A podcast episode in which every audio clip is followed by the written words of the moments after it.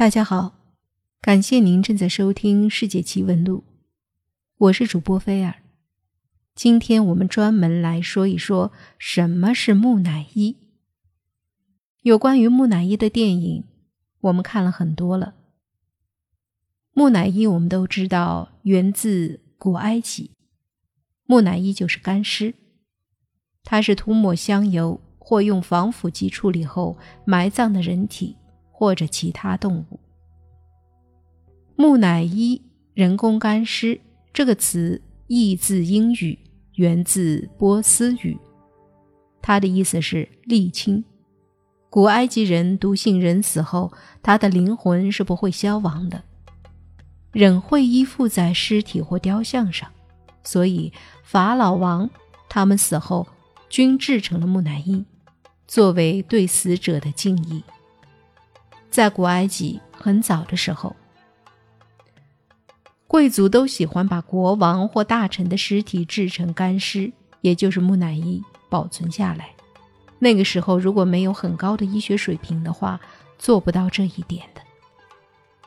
制作干尸在古代埃及是一种风气，人体冷冻技术也被一些学者称为制作现代化的木乃伊技术的一种。如果有人死去，他的尸体首先被送到一个被称为伊布的地方，专门净化尸体。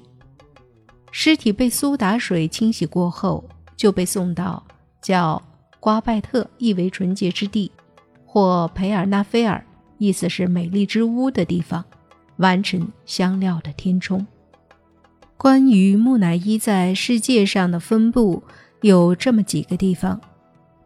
在婆罗洲西海岸的印度尼西亚苏比山脉里，人们发现一批扩建的像是大教堂那样的洞穴，它们纵横交错，犹如网格一样分布。洞穴里的文化遗迹表明，建筑年代约在公元前三万八千年。在这些惊人的出土文物里，有纺织物，它们纯净柔软。我们今天怎么也不能想象，原始人怎么制成如此物品的。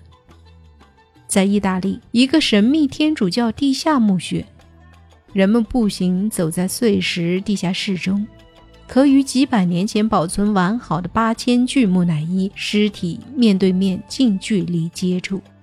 这听起来有点像恐怖电影中的惊悚情节，但实际上这是真实存在的。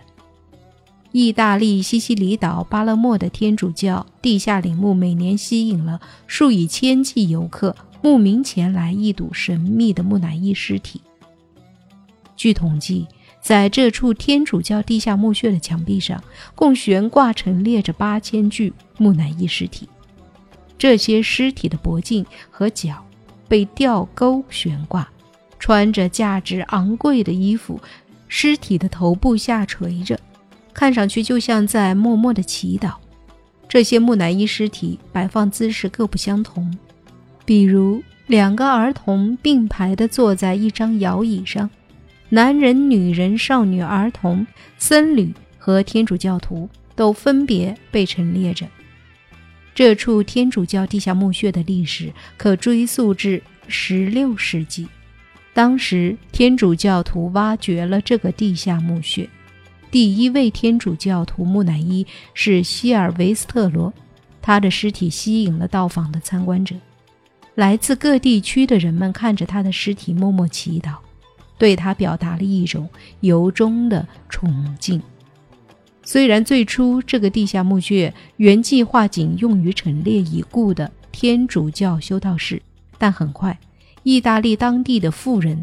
和知名人士都对这个神圣的地下陵墓产生了兴趣，纷纷计划死后将尸体陈列于此，作为一种社会地位的象征。事实上，许多当地名人都改变了传统的死亡埋葬方式，希望这处天主教地下墓穴成为自己的最终归宿。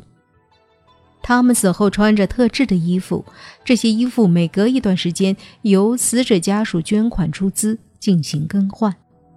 这种木乃伊尸体处理使死者即使死亡之后，仍保留其身份和尊严地位。尸体的外衣被更换为最时尚和最昂贵的布料。据称，这处天主教地下墓穴还保存着西班牙著名画家维拉斯凯斯的尸体，但是其尸体具体的位置，可没有人知道。西西里岛以这处地下墓穴为骄傲，到访者经常慕名而来，并向死者祈祷。据悉，最后一个保存在这儿的尸体是一个小女孩，年龄仅有两岁，名叫罗莎莉亚·洛姆巴尔多。当时尸体保存的时间是一九二零年，他的尸体保存的几乎完整无缺，从他的黑发碧眼到细致的眼睫毛都清晰可见。在中国的某个地方有一座。十四乘十二平方米的巨型陵墓，里面有十七名男子和二十四名女子的尸骨。在美洲西部的安登山脉有冰川墓，在西伯利亚有冰墓，在中国和苏美尔地区以及埃及有群体墓和单体墓。木乃伊又曾经在北部高纬度地区和南非出土。死者都经过了精心的处理，准备在未来时代复活。尸体都备有新生命所必须要的东西，而且所有的坟墓都设计建造的非常的坚实，能够经历数千年的风风雨雨。在中国沙漠地带，甚至古城遗址，至今都经常发现木乃伊。最著名的莫过于楼兰美女了。一九五四年六月，人们再次在萨卡拉发现了一座陵墓，墓室里装满了珠宝和金银首饰，说明陵墓没有被盗过，棺材没有棺盖，代之以滑板，可以用它关上。格内姆博士隆重地将棺材打开过。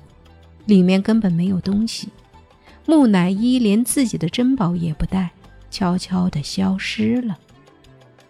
在俄国，距离蒙古边界八十公里的地方，发现了称之为库尔干武士的陵墓，它是一座石丘。墓内是冷冻的环境，其中有一个墓室，有一具经过防腐处理的男子尸体和一具女子的尸体。在约旦的杰里克，人们发掘出一万年以前的坟墓群，发现了八千年前用石膏制成的头。这也令人非常惊奇，因为这个民族据称根本不懂得制陶工艺。人们在杰里克的其他地方发现成排成排的房屋，功能强大的碳十四可以用来测定有机物质的年龄。他所提供的数据远达一万零四百年，这个用科学方法测得的数据与埃及祭祀所传递的信息相当吻合。这些祭祀说，他们祭祀的先驱履行他们的职责已经有一万一千多年了。路萨克的史前石头让人见到一组独具一格的出土文物，一些绘有人物的图画。上面的人物穿着绝对时髦，他们头戴帽子，身着夹克或穿了短裤。阿贝·博瑞恩断定这些图画是可靠的，他的解释推翻了全部史前史。一九四零年，有人在法国南部拉斯寇斯石窟发现了辉煌壮观的石器时代壁画，这座画廊引人注目。它是如此的充满生机，如此的富有感染力，又保存得如此完好，顿时引起了轰动。它不仅使人想到了两个问题：石器时代的艺术家从事辛苦的创作活动时，石窟内的照明怎么解决的？为什么用这些了不起的图画装饰石窟壁呢？在古埃及。流传着这样一个动人的神话传说：很久很久以前，地神塞布的儿子奥西里斯很有本事，曾一度为埃及国王，也就是法老。他教会了人们从事农业生产、种地、做面包、酿酒、开矿，给人们带来了幸福。因此，人们很崇拜他，把他视作尼罗河神。相信人们的生命就是奥西里斯给予的。他有一个弟弟叫赛特，心存不善，阴谋杀害哥哥，夺取王位。有一天，赛特请哥哥共进晚餐，还找了许多人作陪。进餐时，赛特指着一只美丽的大箱子对大家说：“谁能躺进这个箱子，就把它送给谁。”奥西里斯在众人的怂恿下，当着大家的面试了一试，但他一躺进去，赛特就关闭了箱子，上了锁，把他扔到尼罗河里去了。奥西里斯被害以后，他的妻子女神伊西斯到处寻找，终于找回了尸体。不料这件事被赛特知道了，他半夜里又偷走了尸体。把它分解成了四十八块，扔在了不同的地方。伊西斯又从各个不同的地方找到了奥西里斯尸体的碎块，就地埋葬了。后来，奥西里斯的遗腹子赫拉斯出生了。他从小就很勇敢，长大成人之后，打败了赛特，替父亲报了仇，并继承了人间的王位。他把父亲尸体的碎块从各地挖出来，拼凑在一起，做成了干尸木乃伊，又在神的帮助下，使他的父亲复活了。奥西里斯的复活不是在人世间的复活，而是在阴间的复活，在另一个世界，他做了主宰，专门负责对死人的审判，并保护人间的法老。这个神话故事开始在民间流传，后来埃及法老听到了，便利用他来欺骗人民，说法老有神的帮助，因此活着是统治者，死后还是统治者。谁要是反对法老，那么他活着时会受到惩罚，死后也不能顺利通过奥西里斯的阴间审判。此后。每一个埃及法老死后，都要把奥西里斯的神话表演一番。第一步是举行寻尸仪式，第二步是举行洁身仪式，也就是把尸体解剖，取出内脏和骨髓，制成干尸木乃伊。具体的方法是：先把尸体浸在一种盐水里，溶去油脂，洗掉表皮。四十天后，把尸体取出晾干，在腔内添入香料，外面涂上树胶，以免尸体接触空气和细菌。然后用布把尸体严密地包裹起来，这样经久不腐的木乃伊就制成了。第三步是诵念咒法，为木乃伊开眼、开鼻。开耳开口，把食物塞进他的嘴里，据说这样就能像活人一样呼吸、说话、吃饭了。最后是埋葬仪式，把木乃伊装入石棺，送进他们生前为自己经营的永恒的住所——坟墓里去。